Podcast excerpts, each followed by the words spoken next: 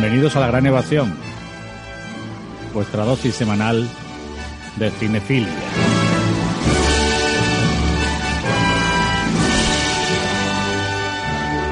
En nuestro descargo hablaremos un rato sobre lo que nos gusta.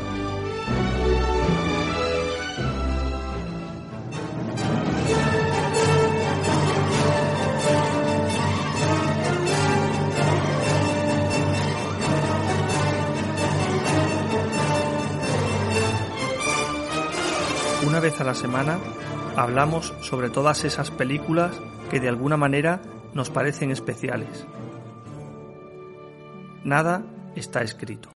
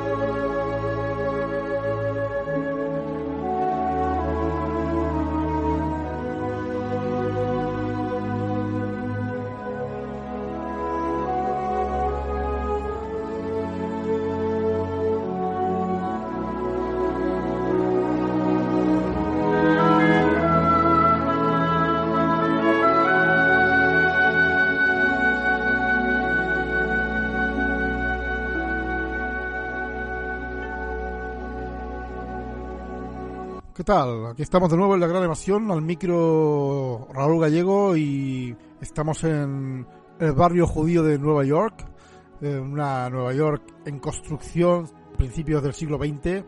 Érase una vez en América del gran Sergio Leone, una cita con el cine inconmensurable de este tío que creó la trilogía del dólar, todos recordamos los grandes westerns con la música de Ennio Morricone, que vuelve a estar aquí, o con otra banda sonora magistral. Aquellos rostros de Clint Eastwood, Eli Wallach, Lee Van Cleef, en primeros planos, esos primeros planos marca de la casa, que también sabía Leone rodar. Aquí esas caras son sustituidas por la de Robert De Niro, un Robert De Niro en su apogeo, en los años 80, ese momento que hizo tantísimas grandes películas. James Boots, que será su partener, el otro protagonista del film, Elizabeth Batgover, en el papel de Débora, inolvidable. Hoy vamos a hablar de cine de alta factura. Hablamos en el programa hace tiempo de Shera una volta il West, hasta que llegó su hora, película con la Claudia Cardinale reinando.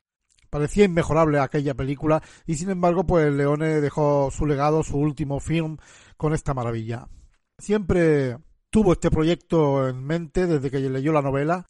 The Hoods, el libro de Harry Gray, un libro autobiográfico, le obsesionó hasta que pudo adquirir los derechos y juntar una serie de guionistas.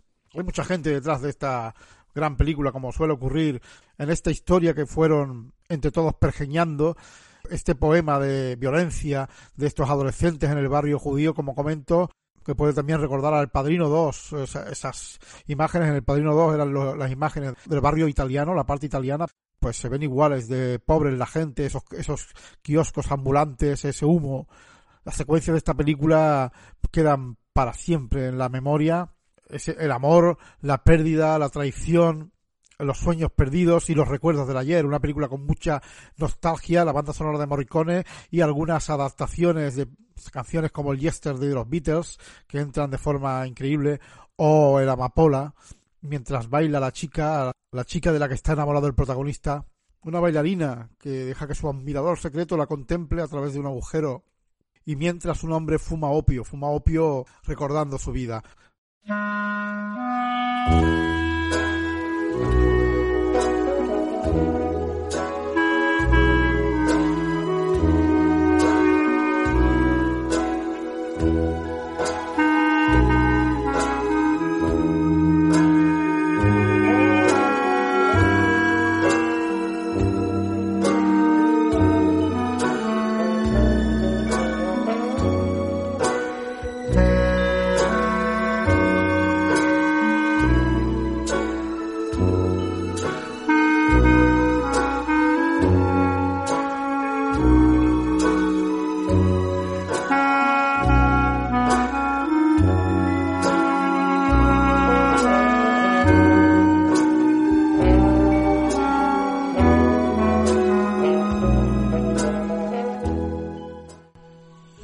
Música de Amapola, de la banda sonora, maravillosa escena de la chica bailando y su espía no tan secreto. Estamos teniendo algunos problemas hoy, algunos problemas tecnológicos y bueno, a ver si la cosa funciona. Eh, eh, estamos con Érase una vez en América, este último proyecto de Leone que realmente pues de alguna manera se lo cargó porque al poco tiempo se murió de una afección en el corazón. Eh, Leone se pasó 16 años obsesionado con realizar este film de mafiosos que están ahí en ese barrio de Nueva York durante los años 20. La ley seca está por ahí, también luego los posteriores años 60, con su estilo expresionista y esta historia llena de tristeza y de pérdida. Con los problemas que estamos teniendo en, eh, pues, es con Zacarías que no ha podido entrar por la aplicación, pero está al teléfono, a ver si se le escucha. ¿Qué tal, Zacarías? ¿Cómo estás? Me has comentado fuera de programa que la película no te vuelve loco. Sí, a, mí mm, no es una película que me guste demasiado porque mm, tampoco soy demasiado aficionado al cine de Sergio Leone. Mm, hay dos películas de Sergio Leone que me gustan bastante, que son Hasta que llegó su hora y, y Agáchate maldito. Y el resto de su cine, la verdad es que tiene algunos aspectos interesantes, pero me parece su película demasiado larga y muy violenta, quizás sencillamente violenta y con una visión mm, eh, pesimista de, del mundo que retrata, tanto del, bueno, que en realidad hizo western eh, eh, a lo largo de toda su vida y esta película que no es que no es un western pero que bueno, se le parece bastante. Y a mí me resulta una película un tanto tediosa la verdad. Visión pesimista y también muy muy melancólica muy muy detenida como no, no, no me estimula esta, esta película. No, la verdad, no, no mucho. Tiene algunas cosas interesantes, pero no, no me dice gran cosa.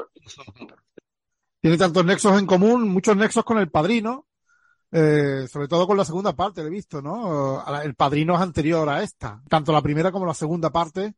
Eh, Robert De Niro comparte cartel ahí en la segunda parte y lo vemos de pequeño, es una película que vemos a De Niro pequeño, como va creciendo, igual que en El Padrino 2, pero aquí matan a su amigo, al amiguito este pequeño del grupo, eh, lo mata Buxi, ¿no? Este, el otro mafioso, por un resbalón, ¿no? Ese resbalón tan, tan fatal, ¿no? Dice, le, dice el chiquillo, me resbalé. Salvador, ¿qué tal? ¿Tú estás ahí al otro lado? ¿A ti te ha gustado la peli o qué? Sí, a mí a mí no, no, es que me haya gustado, es que, y lo digo con sinceridad, me parece una, una de las grandes películas de la historia del cine.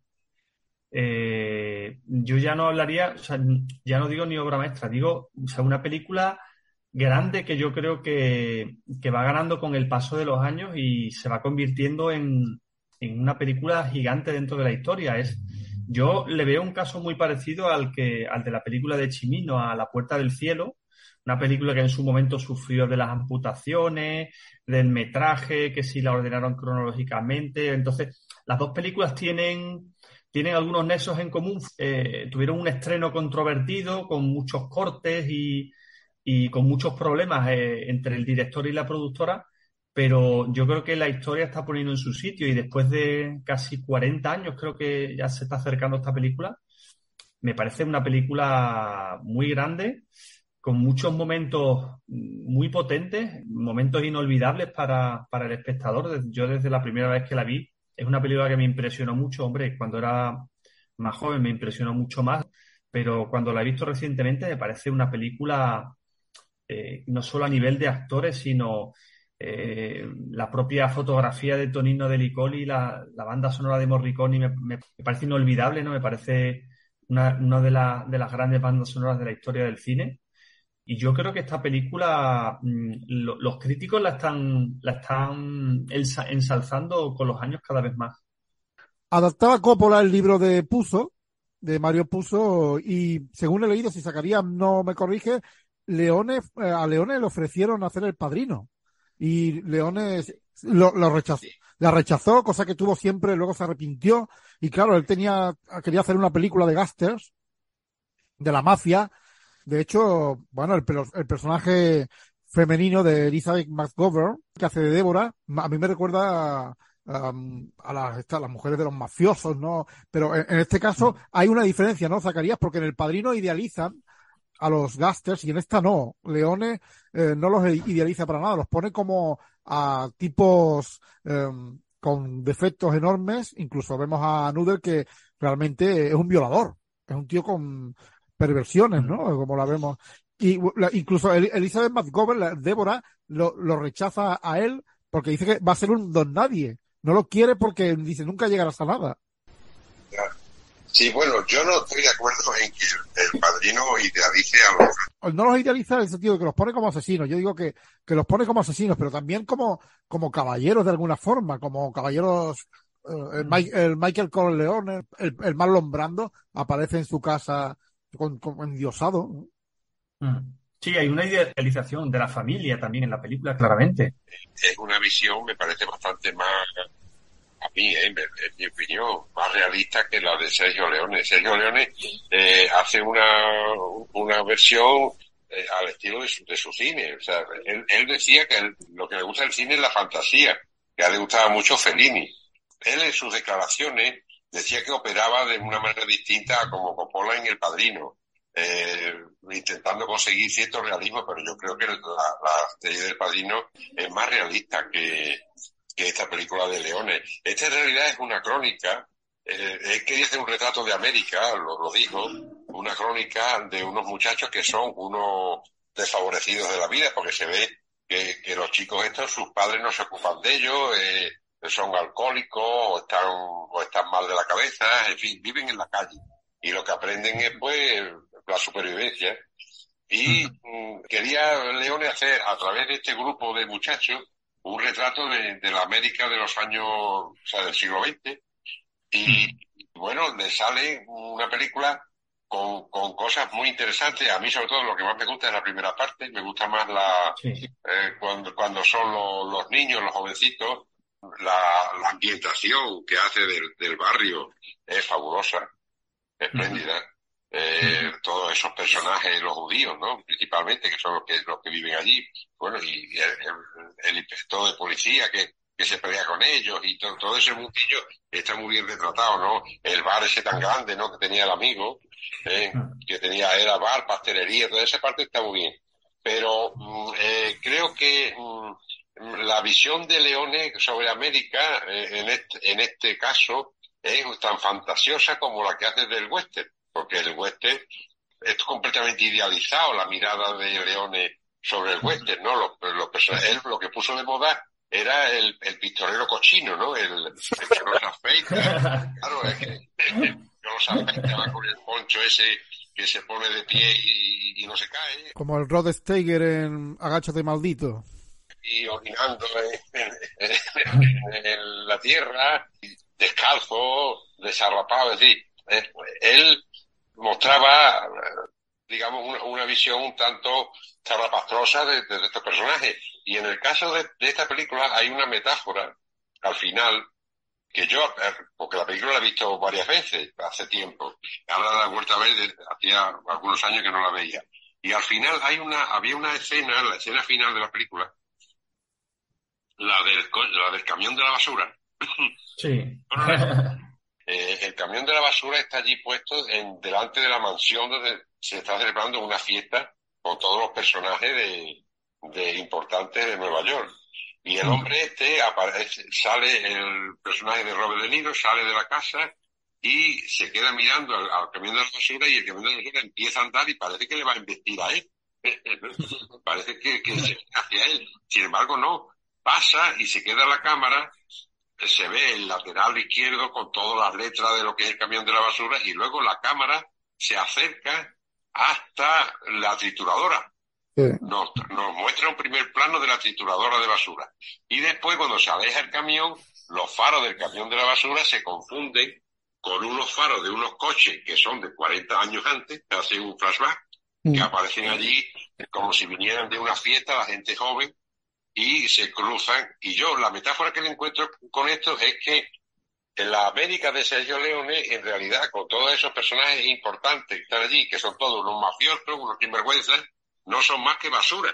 hay muchas metáforas en la película, ¿eh? También. Es como un poema, ¿no? Así, con mucha, como tú dices, con mucha violencia y incluso la película, los olores, huele. Hay, hay momentos que, que, que, que, transmite esa ambientación tan, parece que huele el humo, parece que, huele como están haciendo los panes ahí en el barrio. Cuando están en el cuarto de baño, están en el cuarto de baño, el que está dentro, parece que huele, huele mal ahí a, a orines, ¿verdad? Que está muy bien ambientado. Sí. La, la película eh, técnicamente es una maravilla, ¿eh? A mí esta vez me he fijado mucho en, en detalles técnicos y, y tiene también un, uso magnífico de, de, la grúa, ¿no? En toda esa primera parte que comentaba Zacarías, ¿no? De, de la ambientación del barrio, de cuando ellos son niños, esa parte está exquisitamente rodada y, y, después la, el acompañamiento musical de, de, de, Morricone es impresionante, o sea, tiene, tiene secuencias que son joyas en sí mismas, ¿no? Como la de del chico este, uno de ellos cuando le lleva el pastel a Peggy este para que le deje al chiquillo que le, que, que le, que le toquetee, ¿no? El precio es el, el pastel este de nata. Eso es buenísimo, y, lo del pastel de nata. Y él se sienta en la escalera. Que, el, tío no, el chaval con el hambre que tiene no puede aguantar. Claro, con el, mientras lo espera es, o sea, son, es, es un reflejo eh, brutal que yo pocas veces he visto en el cine de, de cómo es, son niños viviendo como adultos, porque además los ves con los trajes vestidos y tal, son niños que tienen eh, la necesidad, como decía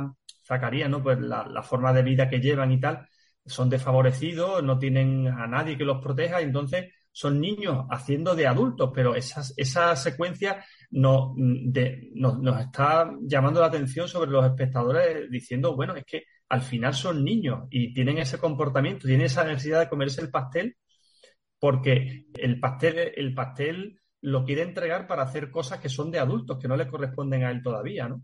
Pero claro, estos niños, como viven en la calle, pues aprenden cosas que no, que no deberían aprender. Claro. O, como aprenden el cancerismo, ¿no? Sí, son, sí ellos, ellos, empiezan, empiezan robando a los borrachos en los bares. Son niños y durante, durante el resto de la película, y eso lo reconocía Leone también, cuando lo, le preguntaban sobre la película, de que eh, los personajes no crecen, los personajes eh, siguen siendo adolescentes hasta el final. De hecho, la, la escena que tienen al final tan celebrada, ¿no? De Noodle que se encuentra con el señor Bailey, ¿no? Mm, sí. Que no sabe quién es. Cosa rara porque debería saber quién es, puesto que es un secretario, es un político importante y debería saber quién es, pero bueno. pero bueno, en esa escena los dos se comportan como niños. Los dos como niños. En realidad, el, el, quizás el más maduro es Noodle, de Robert De Niro, que dice que, que, que él no ya que no va, no va a disparar, sino que ni siquiera lo reconoce. Él dice, yo perdí, tuve un amigo y lo perdí hace mucho tiempo. Sí, sí. Hombre, es, que es, la, es la, historia del traidor traicionado, porque realmente en la película el que traiciona al principio que es el que la llamada la llamada esa de teléfono de Noodles. Provocada por la chica, el personaje de Tueste igual. ¿eh? Sí, efectivamente. La cabeza que tiene que traicionarlo para que no cometan la locura de, de asaltar el banco el banco federal. Sí, es el amante de Max. Que... Exactamente. Y además no me gustan, no me gusta el, el, su personaje ni cómo lo hace, porque el tipo eh, en esta película está demasiado rígido. Lo entiendo, ¿eh? El personaje que hace su hijo, o sea, el que hace su hijo, que es el mismo que hacía él de joven, sí, sí, sí. Sí. mucho mejor que él. Mm. Entonces, este personaje se, se, se, permite eso de, de, sacar a una pintura y decirle a, la, a, este que lo mate, cosas tan absurdas, ¿no? No le veo la gracia. Sí. Se siguen comportando como adolescentes. Eso es el giro, el giro del guion ese que te deja sorprendido. A mí me parece muy, muy bella la escena en que Nudes va, va a visitar a Débora y está ella quitándose la pintura, ¿no? Sí, sí, que es verdad. Quitándose el maquillaje. Esta película en Estados Unidos, bueno, si no, si no te convence mucho la versión eh, larga, que es la que hemos visto. En Estados Unidos la distribuidora no estaba de acuerdo con la longitud de la peli y decidieron recortarla de manera bárbara, reordenar las, las secuencias para contar los hechos de manera lineal. En esta película es una película hecha a bases de flashback, tira para adelante, tira pa, para atrás, sí. va, la, la, va cortando todo, lo cual le da una complejidad. Es que, es que pierde, pierde la esencia la película si la ordenas cronológicamente. Sí, sí, porque ellos modificaron el montaje totalmente y se cagaron el ritmo de la película, Salva. Sí, sí, sí, claro. Es que no, es que la película pierde su esencia porque muchos hechos están, están apoyados precisamente en, en, cómo ese recuerdo, cómo, o, cómo una cosa que ocurre en el presente eh, retrotrae el personaje a algo de su pasado. Entonces, toda, esa, toda esa complejidad que le da el montaje a la película la destrozas por completo. Es que al principio tenía Leones seis horas de película. Porque, bueno, tenía aún más, pero la cortó y quedó en seis horas. Y propuso ponerla en dos veces, en dos partes. Le echaron para atrás, le dieron que de eso nada. Y se quedó, se quedó en los 229 minutos que ahora vemos en el DVD o en las copias que tenemos, pero en Estados Unidos duró dos horas y veinte minutos. O sea que la película quedó pues totalmente. Yo, eh, yo, yo, yo te lo comenté antes que yo, la versión que he visto yo ahora es la más completa que hay, que es de 251. Son pues unos 20 minutos más que, que la versión que se había exhibido aquí anteriormente. Y realmente hay algunos planos que, que aportan cosas, pero el negativo está ya muy deteriorado y se notan un montón los insertos. Eh, la medida de lo posible se han podido poner, pero la película queda muy eh, los añadidos no están del todo bien integrados en la película. Quedan como rarezas ahí puestas un corta y pega. Sí, se nota que, está cortado. Claro, sí, eh, eh, son insertos. La película tiene tres etapas diferentes. Se, se van juxtaponiendo, ¿no? La, tenemos la, adolescencia de Noodles con sus amigos, su amor por Débora, por la chica, que la chica es Jennifer Connelly, la actriz que era su primer papel con 12 años o 11 o 12 años, muy pequeña, y eh, Darío Argento pues le gustó y la llamó para hacer Fenómena, la película de terror. Y la vemos aquí, planos enormes, ¿no? También, mientras ella está bailando ahí en la, en la tienda del hermano. Tenemos esa etapa, luego tras la salida, la salida de Noodles de la cárcel, primero va a la cárcel porque matan al chiquillo, al pequeño de la pandilla, en el resbalón, ¿no? Ese, mm. Y cuando sale de acá se vemos como lo espera fuera Max, ¿eh? con la broma, la broma de la prostituta, eh, que es una cadáver y está ahí desnuda y de pronto pues está viva. cosas que tiene que me recuerda un poco a Novecento, es verdad. Tiene algunas cosas que me recuerda a veces a Novecento, con esos desnudos, ¿no? Que hacían y esas cosas así mm. un poco gamberras, eh, que en el cine mm. de hoy en día no se ven, por supuesto. Eh, tenemos luego la etapa del contrabando del alcohol, la ley seca, que termina con un Max cada vez más desatado, un más, cada vez más ambicioso, pero al mismo tiempo parece que el tío está perdiendo la cabeza totalmente. Y también eh, la etapa de, 1968, la vuelta a New York, él vuelve porque le han llamado eh, Noodles, tiene que saldar mm. cuentas con el pasado. Tenemos, no salva estas tres etapas. Sí, sí, sí.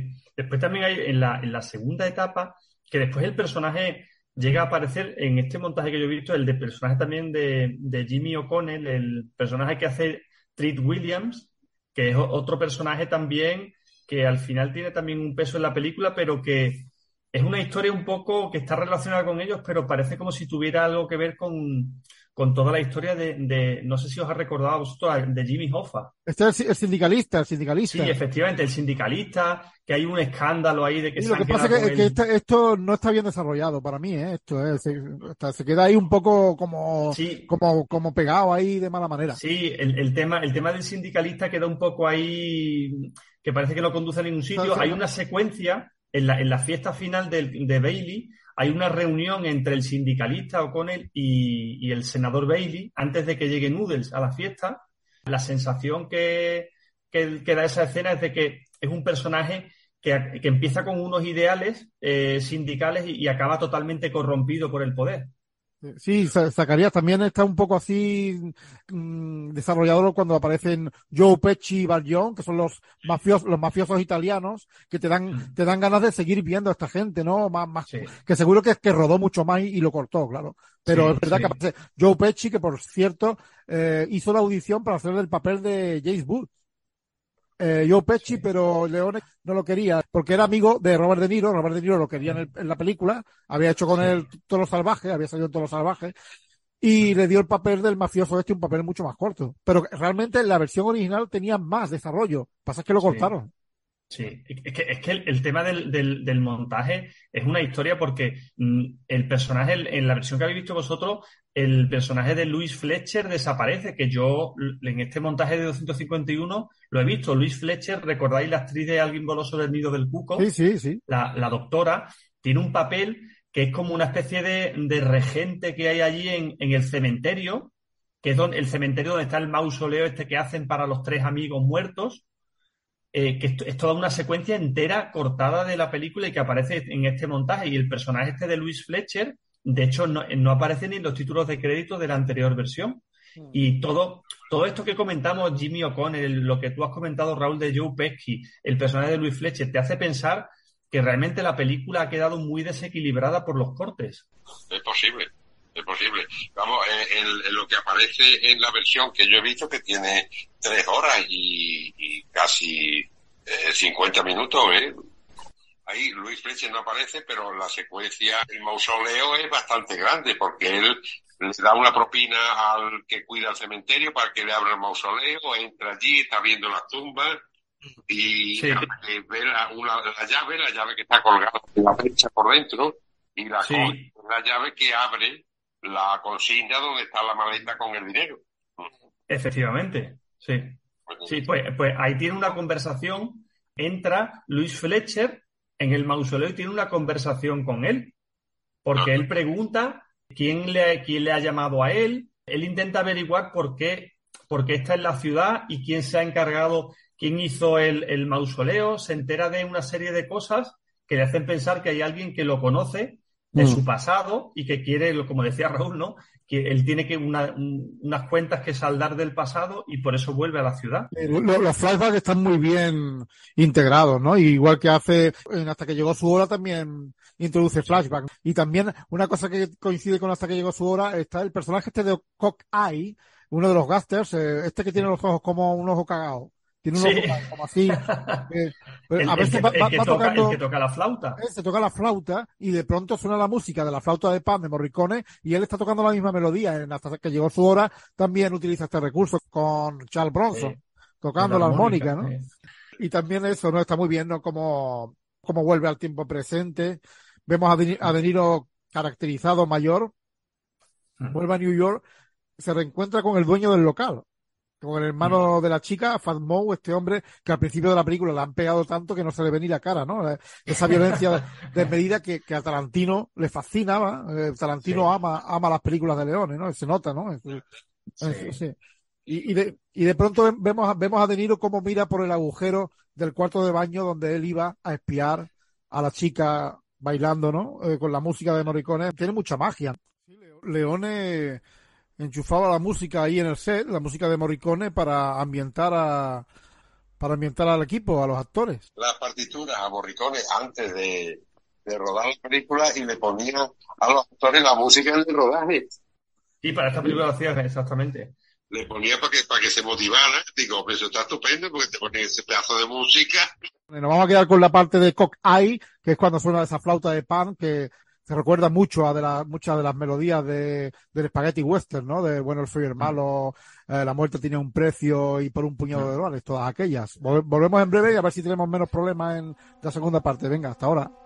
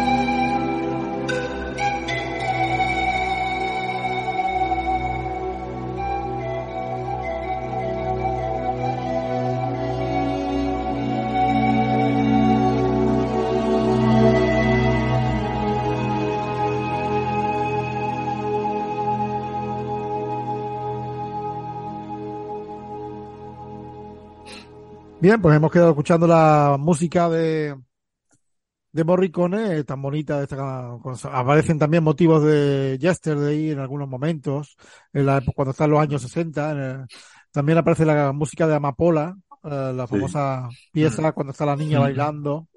No es que esta es una pieza de José María Lacalle, una pieza tradicional que adoptó, que queda muy bien también, ¿no? Y en Leone, pues abarca un tiempo en esta película no Salvador muy largo, ¿no? Igual, hasta que llegó su hora incluso abarcaba más.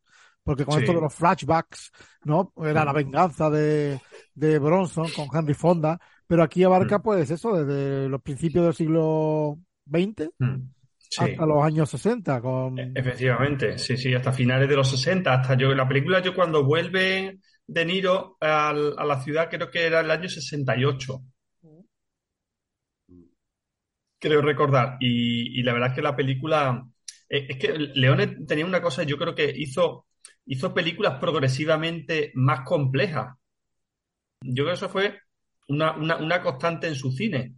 Y, esta película yo creo que es la más compleja de todas las que hizo. Y es verdad que a lo mejor esta, esta duración puede que le perjudicara mm, ante los espectadores, pero yo creo que es una película, una película que aunque es verdad que quizás Zacarías tenga razón en que se disfruta más en la primera parte de la película, porque la, segunda parte de la película es mucho más, más melancólica, con ese regreso, ese De Niro envejecido, que por cierto me parece que está muy bien envejecido, mm.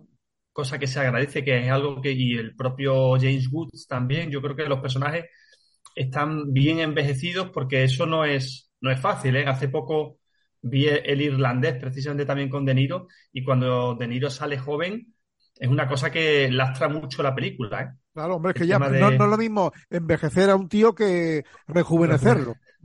Claro. Pero el envejecimiento muchas veces en una persona muy joven mm, es complicado. Es verdad que De Niro tampoco era un tampoco era un adolescente cuando hizo esta película, ya tenía una edad. Pero es verdad que está muy bien ha ganado como un poco de peso, se le ve como más, un poco más, con más peso, más, eh, en fin, ¿no? Creo que está muy, muy conseguido y es muy creíble para el espectador, no te saca de la película.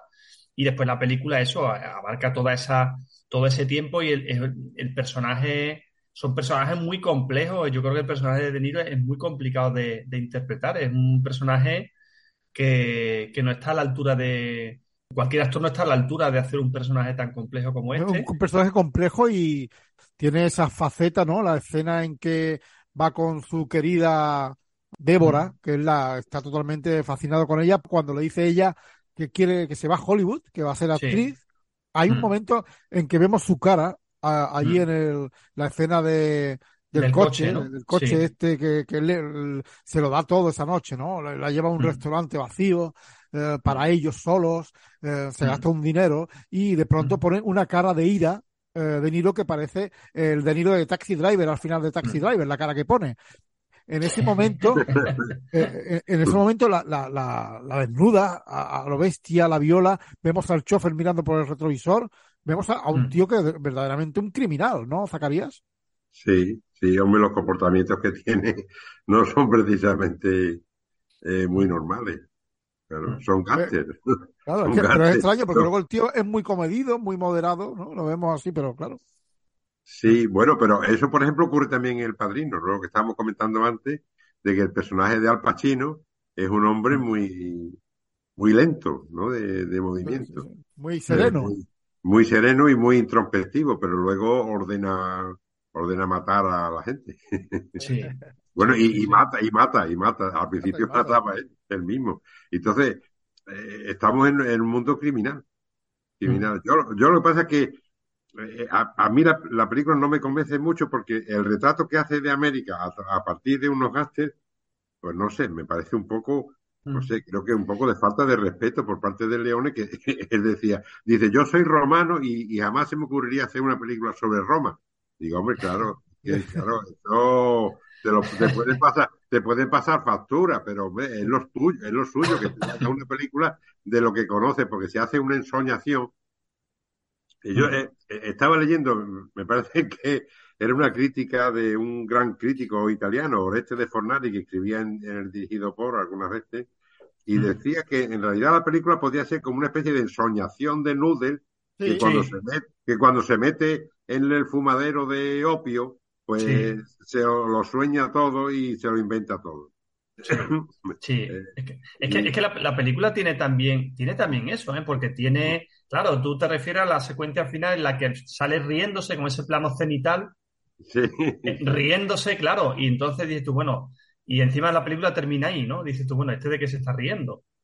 De mm. que, de que ha fumado opio y le ha entrado la risa, de que... Y bueno, el plano, el plano final y el plano inicial, porque eh, también comienza allí que está el tío fumando eh, y entran los, los otros mafiosos que van a buscarlo para matarle en ese teatro chino, que están allí viendo las eh, marionetas y tal, que tiene un punto así también como de, de un cine, ¿no? Parece un cine. Y también al principio, que es una película que parece Tarantino, una película de Tarantino, como, como matan a, la, a Eva, ¿no? A su, a su amante, la, actriz que es Darlan Flugel, la, actriz, de qué manera le disparan, ¿eh? Se la cargan ahí. Y es verdad eso lo que dicen, ¿no? Que muchos dicen que, claro, tiene momentos que parece eso un sueño, una, un momento onírico.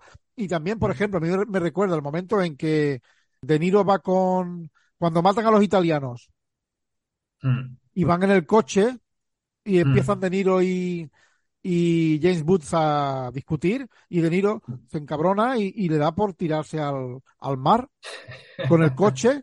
Eso parece una pesadilla, parece un sueño eso.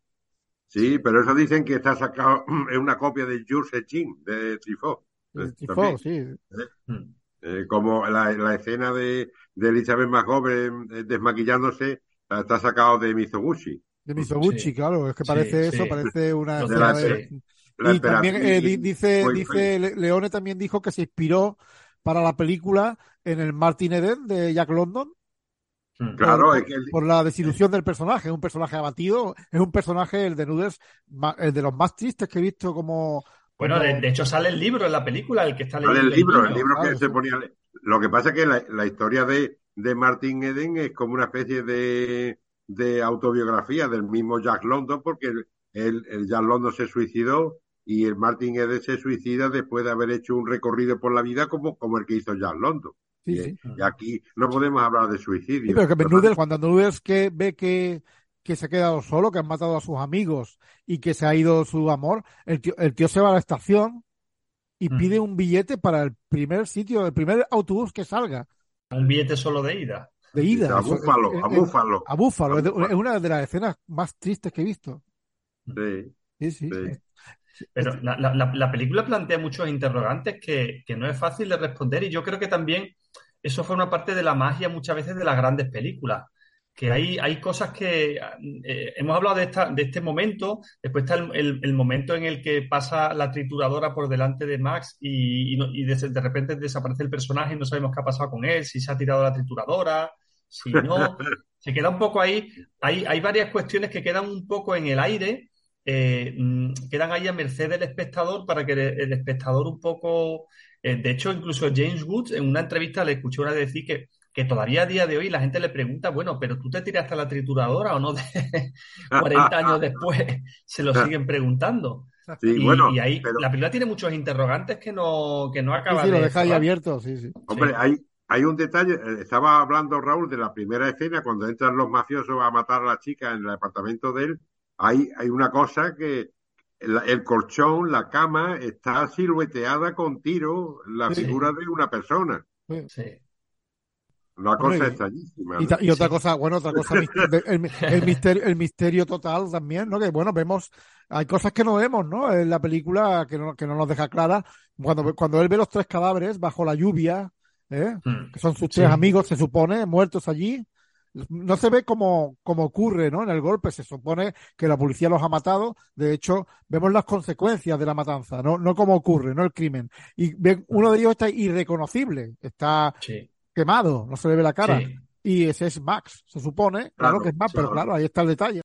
Sí, claro. claro, pero propia de Niro, yo creo que, yo creo que ahí, cuando, en esa secuencia justo que estás describiendo, eh, yo creo que él mismo, eh, cuando ve eso, empieza a dudar de si ese es Max o no. Sí, es, eso te lo concedo, porque en la primera parte de la película, cuando ellos eran jóvenes, cuando eran, son pequeños, si te fijas, el personaje de Max, el personaje que después va a hacer James Wood, siempre va por delante. Mm, sí.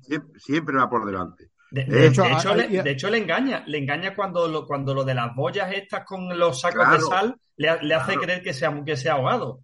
Pero siempre va por delante, es decir, eh, cuando va en la carreta se adelanta a robarle al borracho antes de que lo hagan los otros. Cuando él está dentro espiando a la chica que está bailando, a la niña, él entra y le distrae y lo llama para quitarlo de allí y llevarlo a otro sitio, sin, sin especificarle el qué, el para qué. Es decir, siempre está por delante. Y eso Nudes lo sabe. Nudes lo sabe. De hecho, el personaje de Nudes, como decía Oreste de Fornari, es un gregario. Hmm. Es un gregario. El líder es el otro. De hecho, hay un momento que llega y tiene un trono. Dice, ¿esto qué es? Esto es un trono, como diciéndole, aquí el que manda soy yo. Claro, pero es que, pero es que ahí está, ahí está las dos cosas que estáis comentando vosotros. Al final, lo, que eh, no es que el otro, el otro va por delante, por supuesto, pero al final es una cuestión de las aspiraciones de uno y otro. Es lo que difiere a los dos personajes. El personaje de Max es un personaje ambicioso que lo quiere todo eh, y, por eso de ahí también el, esa, el tema de, la, del trono y de que se, se, sienta en el trono porque realmente la aspiración que tiene Noodles, sin embargo, es un personaje mucho más, mucho más emotivo. Si recordáis hay una escena de cuando sale de la cárcel que, que, dice que lo que le ayudó a salir de la, lo que no se quitaba de la cabeza era a ella, a Débora, y, y, al, y al amigo suyo que resbaló y murió cuando lo mató el personaje de Baxi. Entonces es un personaje mucho más emocional. Y Max es un personaje mucho más una, de una de las frases bonitas de la película también es cuando se encuentra a Fat Moe, al amigo gordito, y le dice, ¿cómo te ha ido estos, todos estos años? ¿Cómo ha sido tu vida? Y dice, tranquila, dice, me he acostado muy pronto todos los días. Sí, pues eso es brutal, esa, esa, esa frase brutal. Pero al hilo de lo que estabais comentando, eh, si os dais cuenta, el personaje de Max tiene envidia de Noodles. Hmm. Tiene envidia de Nude. ¿Por qué? Porque le gustaría ser, efectivamente, como habéis dicho vosotros, más emocional, más mm. humano. sí. Y de hecho, el, el, Nudes viola a la chica, a Tuesa Iguel, la viola y viola a las dos. Viola a las dos. Eh, le gusta violar a, las mujeres. pero esas dos chicas se convierten en amantes del otro, las dos. Sí, es verdad. es muy buena la, forma en que se conocen, ¿no? Como dice al final de la película, dice, te he robado 35 años de tu vida, te he robado las, eh, las mujeres y te he robado el dinero. Lo que estáis comentando, que son, son, dos amigos, que supone que son dos amigos, pero están siempre compitiendo los dos. De la, la, misma manera en que se conocen cuando son adolescentes en el barrio, que vemos a, Max está ya buscando, son dos, dos buscavidas, sobre todo Max, le vemos con el ah. carrito, con el reloj, que le, quita el reloj el otro, y eh, le va a hacer la foto, y el otro le pone el culo. Ya están como, como los dos eh, rivalizan, rivalizan rivalizando, ¿no? Y, y, el Max lo ve, ve que es un tío espabilado, y, y de mm. alguna manera, pues como que se atraen los dos. Sí, sí, sí, sí. La verdad que tienen una relación, es que la película tiene una relación muy compleja de, y unos personajes muy complejos que, incluso después de visionados todavía, como está pasando ahora en, la conversación esta que estamos teniendo, que, te das cuenta de la cantidad de aristas y de, y de detalles que hay que hacen que la película, la película es mucho más compleja de lo que puede parecer a primera vista. Claro, porque el, personaje de Max es, como estáis comentando, más ambicioso, más duro, más, más cruel. Más cruel cuando, cuando le dice, no, le dice, estás loco. Dice, vamos a, vamos a atracar este, el banco quiere el banco que, es cuando, el banco federal, que es cuando termina la prohibición. Le dice, estás leyendo el periódico en la playa y le dice, mira, creo que nos hemos quedado en el paro. Claro. se, le ocurre, vamos a atracar el Banco Federal y le dice, estás loco. Y el tío pierde los estribos y le va a pegar. No me digas que estoy loco. Sí, sí, eso lo hace, eso, lo hace dos veces en la película. Él, se lo dice tres veces, pero la última vez que ya se lo dice de viejo al final, ya ahí no, no le hace nada. no hace nada. pero, eh, es, que, es, que, después nos enteramos de que la, de la madre o el padre, uno de los dos, acabó en el, manicomio. El, exactamente. Por eso no quiere que le digan que está loco. Por claro, y pues le obsesionaba, le obsesionaba la idea. Está abocado genéticamente a eso. Exacto, exacto. Entonces, lo que él echa de menos en el personaje de, en la vida es el personaje de Noodle, que Noodle, de alguna forma, sobre todo cuando era niño, el jovencito, sigue conservando cierta inocencia. A pesar, de ser un criminal, cosa que el otro la pierde, el otro no tiene inocencia. Mm, mm. De, hecho, fíjate lo que hace por el amigo, el, cuando muere el, niño, el, más pequeño de todo, muere, él, él es el que realmente mm, eh, se venga de, la muerte del niño. Y mata, mata, al otro y por ello va a la cárcel, suponemos que como, como 15 o 20 años. Y, lo, hace porque no podía, no podía soportar que el otro le hubiera matado a un, a un niño inocente. Pero lo hace además de una manera impulsiva, de una manera espontánea, ni se lo piensa siquiera. Eso, mm. Esa parte está muy bien rodada. Se lo mata el Gaster, ¿no? El Buxi. Buxi. Esa, escena es impactante, la, la escena en la que lo mata con el cuchillo. Apuñala a, este tipo y apuñala también a un policía. y a un policía también. Por, eso está bastante tiempo o sea, a la sombra, ¿no? A, la sombra. Es, la, historia de una amistad traicionada de ambos, ¿no? Con ese giro final. Y luego está el otro vértice del triángulo que es Débora.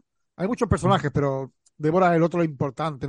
Esa rivalidad que tienen los dos. James Wood parece que está como siempre celoso de, y cuando él tiene un momento tierno con, con Débora, siempre lo llama, ¿no? Se escucha su voz, eh, llamándole, Noodles, y, ella le dice siempre, vete con mamá que te llama. Sí. ¿Eh? Hay un momento que se lo dice y cuando sale le pegan la, la, paliza de la muerte los otros, que les dan una paliza importante. Sí. Sí, sí, sí, sí. No, esa secuencia también es, es dura, la, la, secuencia de la paliza que le dan a los dos en el callejón. ¿eh? violenta, violenta. como todo, como todo el cine de Leones. La película es lo que, eh, la escena que comentaba Zacarías de la primera escena cuando matan a su, a su amante, a su novia, allí en la habitación. Tú, es, cuando termina esa secuencia, tú ya sabes, si no hubieras visto ningunos títulos de crédito, tú sabes que estás ante una película mm, puramente italiana.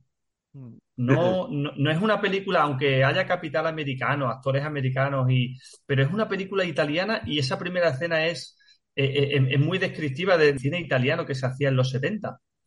Sí. Leone eh, decía que él cuando hizo la película también quiso hacer homenajes al cine negro. Y hay cosas que, coge de, eso, del cine negro. Por ejemplo, el personaje de, de James Woods, ¿no? que es un personaje hecho a sí mismo. Eso es el típico y, también Noodle, ¿no? Es, un típico del cine negro, de las películas de cine negro. La, la pandilla, la pandilla de, chiquillos así que viven en las calles pobres, pues son ángeles con caras sucias. Sí. La, relación... Tiene mucho del, del, Warner de los 30, sí, es verdad, ¿eh? Mm. La relación tóxica, la relación enfermiza un poco entre Noodles y, y Débora puede recordar mm. a los violentos años 20, a James Cagney, con la chica. Y, ocurría mucho con el cine negro en general, el, tema de una relación que acaba siendo fatal para el, para el gángster es una, es una constante en el, en el cine negro.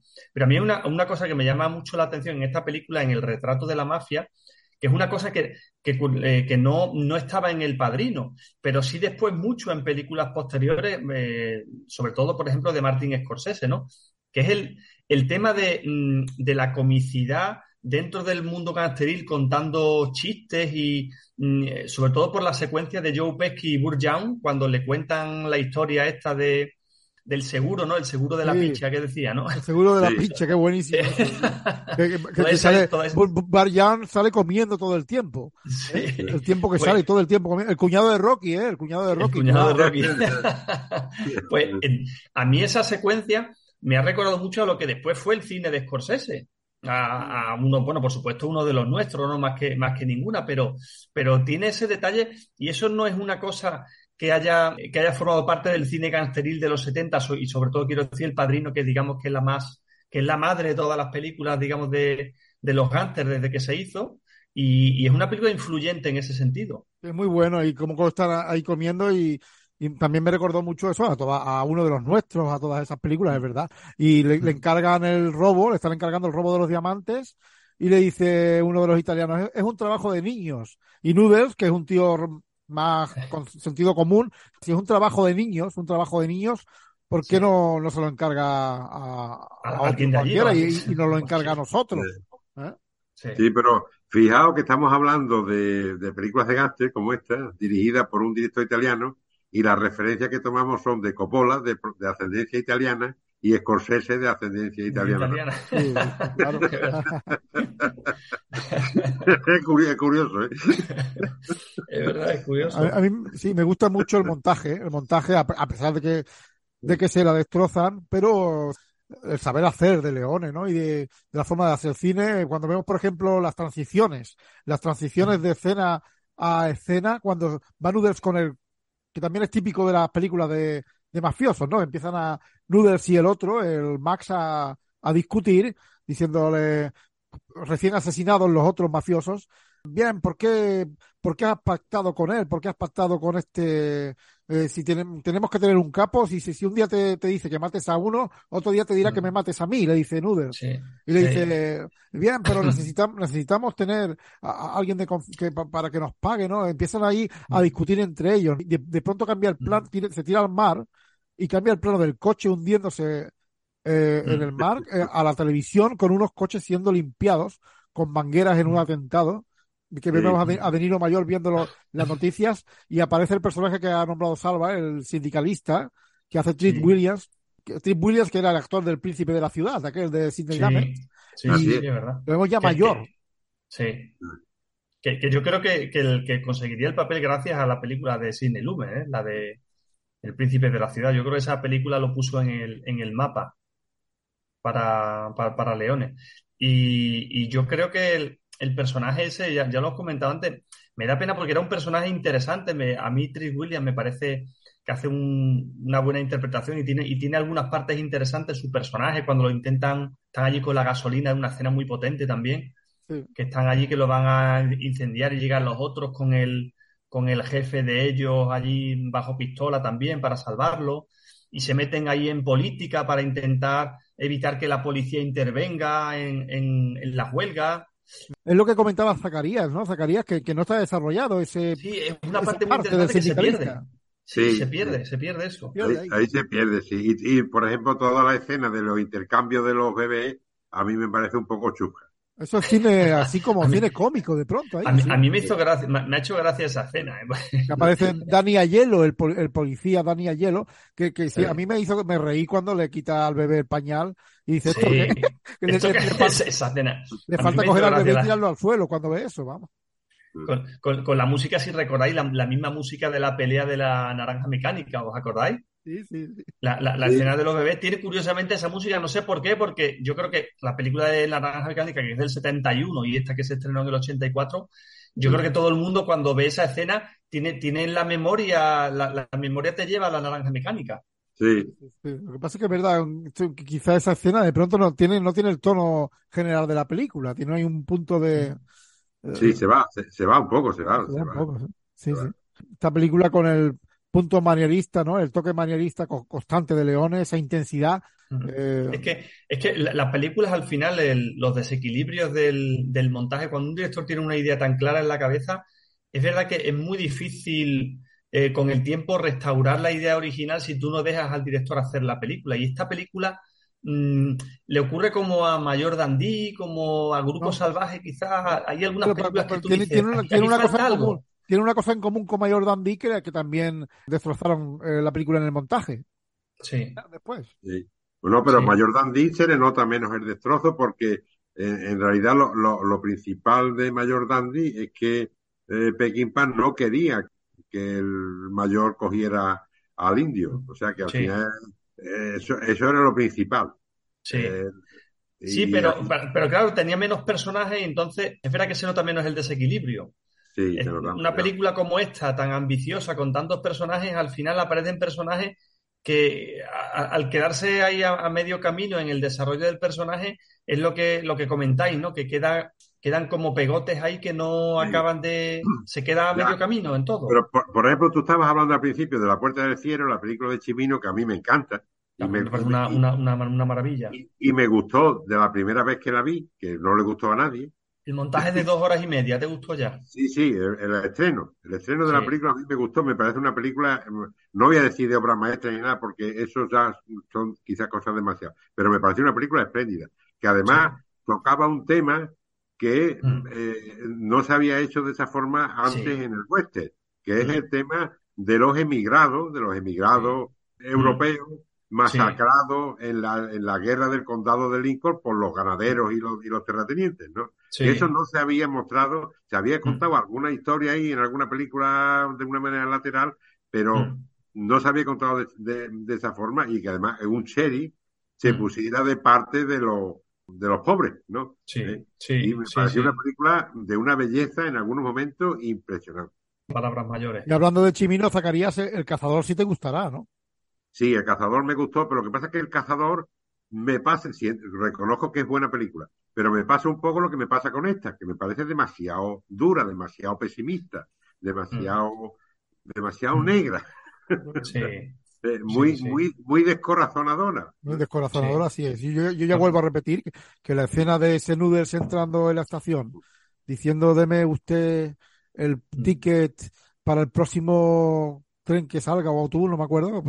Sí, eh, autobús, creo que El próximo autobús que salga, pero dice, ¿para dónde? Dice, no, no, a donde sea, solo de billete de ida. Y, y el, el que trabaja allí en, la taquilla lo mira, lo mira y, y, es magnífico como, como el tío se va y, es tan desoladora la estación, que por cierto, la estación era la estación de la Gare du Nord de París y la ambientaron como si fuera la de Nueva York.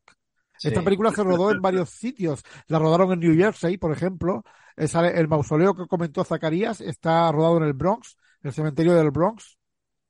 Luego también se fueron a Venecia para rodar la escena en que va antes, inmediatamente antes a, a la que está con, que viola a Débora. Tenemos la escena en que la, está invitando y está paseando por allí también. Eso está rodado en Venecia. fueron, se gastaron un dinero en la película. ¿eh? Tiene otra escena que cuando estamos hablando de las escenas tan buenas que tiene, hay una en la que tú decías esa de De Niro, pero a mí una escena en la que se me hace un nudo en la garganta cada vez que la veo y no puedo evitarlo es, es la escena en la que, en la que el, Noodles de adolescente ingresa en la cárcel y van todos los amigos allí a la puerta a verlo entrar. Hace una escena mm, que, a mí me destroza por completo. Destroza ¿eh? porque es que además lo están metiendo en prisión para un montón de años. Sí, además él, está con la cabeza, los mira a ellos con, con, añoranza de, estar junto a ellos y tal, pero como asumiendo. Asumiendo, sí, sí. asumiendo que eso es lo que le toca a, partir de ahora y, que lo ha hecho por, por, por, el, por el chico este. Hay una, una, elipsis de tiempo importante cuando sale de allí y mm. tiene ese momento también cómico, ¿no? De la chica desnuda y de pronto se levanta y dice, bueno, pues vámonos de fiesta, ¿no? Y ellos luego llegan allí, vemos los que están eh, haciendo la fiesta también con, cuando termina la, prohibición, sacan la tarta mm. esa, que es como un ataúd, ¿eh? y mm. está todo lleno de botellas de, de champán. Están ahí todos, celebrando, que de pronto aparece esta que no hemos comentado mucho, que creo que Salvador ha, hablado de ella, ¿no? Esta chica que era una gordita esta que salía como que de alguna manera se, se prostituye también para ganarse sus perras allí y de pronto iban todos allí y le enseñaba bájate las bragas, ¿no? Y, y pues la vemos allí que está, trabajando como, como de secretaria de ellos. E, e, ella también tiene algunos momentos emotivos en, las miradas hacia ellos, hacia los personajes. Siente como una especie de, de, cariño y se ve, la verdad que está, está muy conseguido en, en algunos planos que no es nada fácil. Un personaje que como el de Peggy, esta chica que apenas está desarrollado ni cuando es adolescente ni cuando es eh, mayor y se hace prostituta ya profesional, mm. eh, mm, que es esas miradas y esos momentos que tiene que comparte con el, con el cuarteto de, amigos que, realmente le hacen... Eh, le hace, están llenas de emotividad. Sí, que parece el policía corrupto, ¿no? Que también, pues de pronto le hacen una foto, lo pillan ahí con, con, la, con la menor, que el policía ese que está caricaturizado. Eh, a mí me recordó un poco a los policías de Charles Chaplin, de las películas de Chaplin, el policía. de la Keystone, ¿no? de la Keystone. A esto se parece, sí. el mostacho, sí, sí. y luego aparece el otro policía que es Dani Ayer, lo que hemos comentado, ¿no? Que también es otro personaje que apenas sale. Sí, sale un, personaje que, es un gran actor también, eh, y dices tú, bueno, eh, tiene la sensación de que está también desaprovechado. Otro momento importante es el del teléfono, ¿no? El del teléfono, esa llamada que Leone cambia el ritmo cinematográfico, ¿no? Que no, para de sonar el teléfono. Es la llamada crucial que hace él para traicionar a Max. Para traicionar, que como habéis dicho Zacarías, eh, se lo mete en la cabeza la TSD Bert, ¿no? Le dice, vamos a, a, este que está como una cabra que lo van a, o, lo van a matar o lo van a meter en la cadena perpetua, vamos a, a avisar a la policía, ¿no? Para que, para que sepan, estén, avisados, ¿no? De que vamos a... Ese es el, el, ring, el ring telefónico más largo de la historia del cine, ¿eh? Sí, sí, sí. Yo no sé si se pega como 10 minutos sonando, vamos. Y suena en diferentes sitios, además. en diferentes sitios. De un teléfono mí me ponía de los nervios. Es un teléfono móvil de los años 20, Claro, cuando, cuando uno ve la película por primera vez no se entera de nada, va viendo todas esas cosas y dice, ¿y esto que viene? Claro, luego tienes que... que es una película que hay que volver a ver para entenderla. Sí, sí, sí, sin duda. Y, y aún así, te va a dejar, te va a dejar alguna, algunas dudas. El... No, no, te deja con todas las certezas en la mano, ¿eh? Sobre todo eso que habéis comentado al final, ¿no? Que aparece y ese camión que va triturando, es lo que habéis dicho, no, no sabes si Jay Bush que, quiere morir, ¿no? Porque eh, se ha arruinado, es un tío con mucho dinero que se ha arruinado y, y, quiere suicidarse, pero, no, tiene arrestos para matarse, o no sé. Pero está lo que dice lo que dice Zacarías, que es un personaje que siempre va por delante. Entonces, cuando, cuando ocurre esa escena, pues claro, es, lógico que el personaje, o sea, que el espectador acabe dudando. bueno, si este tío va siempre por delante y ya la ha engañado tantas veces, mm, ¿por qué voy a pensar que se ha tirado a la trituradora? Claro. Pero como no lo hemos visto, pues no lo sabemos. Claro, por eso eso se queda ahí, se queda para, para los restos, esa duda. Exacto. Es como, como la de la sonrisa, ¿no? Que hemos, que hemos comentado, la de la risa esa. Yo, yo, yo hasta lo llego a comentar muchas veces con amigos. Para, para un amigo es, una, me comentó una vez que para él eso es como una broma, se está riendo de, de nosotros los espectadores porque él lo ha sabido durante toda la, película, o sea, él siempre ha sabido lo que había ocurrido. Y como que él era el que iba por delante de Max y él, y él lo sabía todo. Pero a mí la verdad que esa explicación tampoco me vale. Tiene un misterio, esta película tiene un misterio detrás. se queda ahí, se queda ahí, que de alguna manera, pues, un espectador que tenga poca paciencia puede mosquearse con todo eso, claro. si me está tomando el pelo o qué. Pero bueno, a, mí me gusta mucho la película. Bueno, vamos a terminar eligiendo escenas, ¿no? Eh, eh, mm. Por ejemplo, Salva, ¿cuál es tu escena favorita de la película? Eh, pues yo la he comentado hace un momento, pero es que, es, que después de haberla visto es que es indudable. Para mí es la escena en la que Noodle entra en la cárcel. Es una escena que se me atraganta de una forma que me desarma por completo, ¿no? La, la emoción de que los niños trabajan muy bien, eh, no lo hemos comentado durante la película, pero hacen una interpretación impresionante, ¿eh? Sí, sí. Me, encantan todos los niños y no, no creo recordar haberlos visto nunca más en ninguna película, pero... Bueno, está Jennifer Connelly, Jennifer Connelly. efectivamente. Bueno, y Elizabeth McGovern también sí que la hemos visto, pero, pero los niños hacen ahí un papel súper emotivo, ¿no? Y la música de Morricone, ¿qué puedo decir? ¿No? Una una obra maestra que, yo no sé cómo aquel año no, no, ganó el Oscar a la mejor banda sonora. La, fotografía de... Tonino Delicolic, los planos son enormes. Bueno, sacarías cuál, cuál sería tu momento.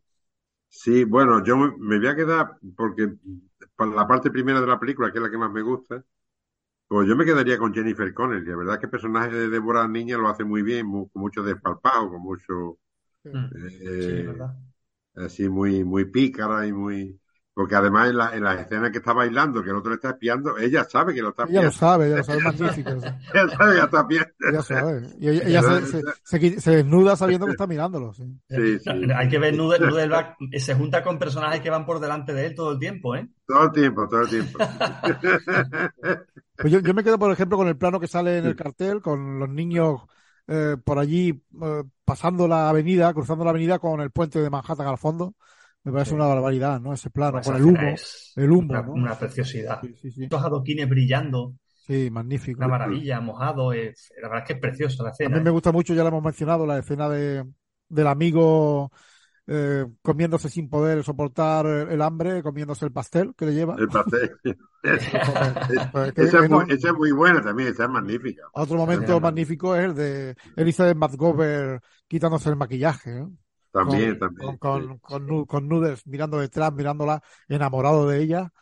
Y mm. le dice ella, tienes la cita, no vayas a la cita, que mm. sabe que va a ver al otro y es magnífico. Ella se está quitando las manchas del pasado, se está borrando la cara y cuando se quita el maquillaje se está convirtiendo en otra mujer, ¿no? Realmente. Hay, hay, hay muchos juegos de espejos también en, esa escena y ahora que lo pienso en la película en general tiene muchos juegos de espejos, ¿eh? Sí.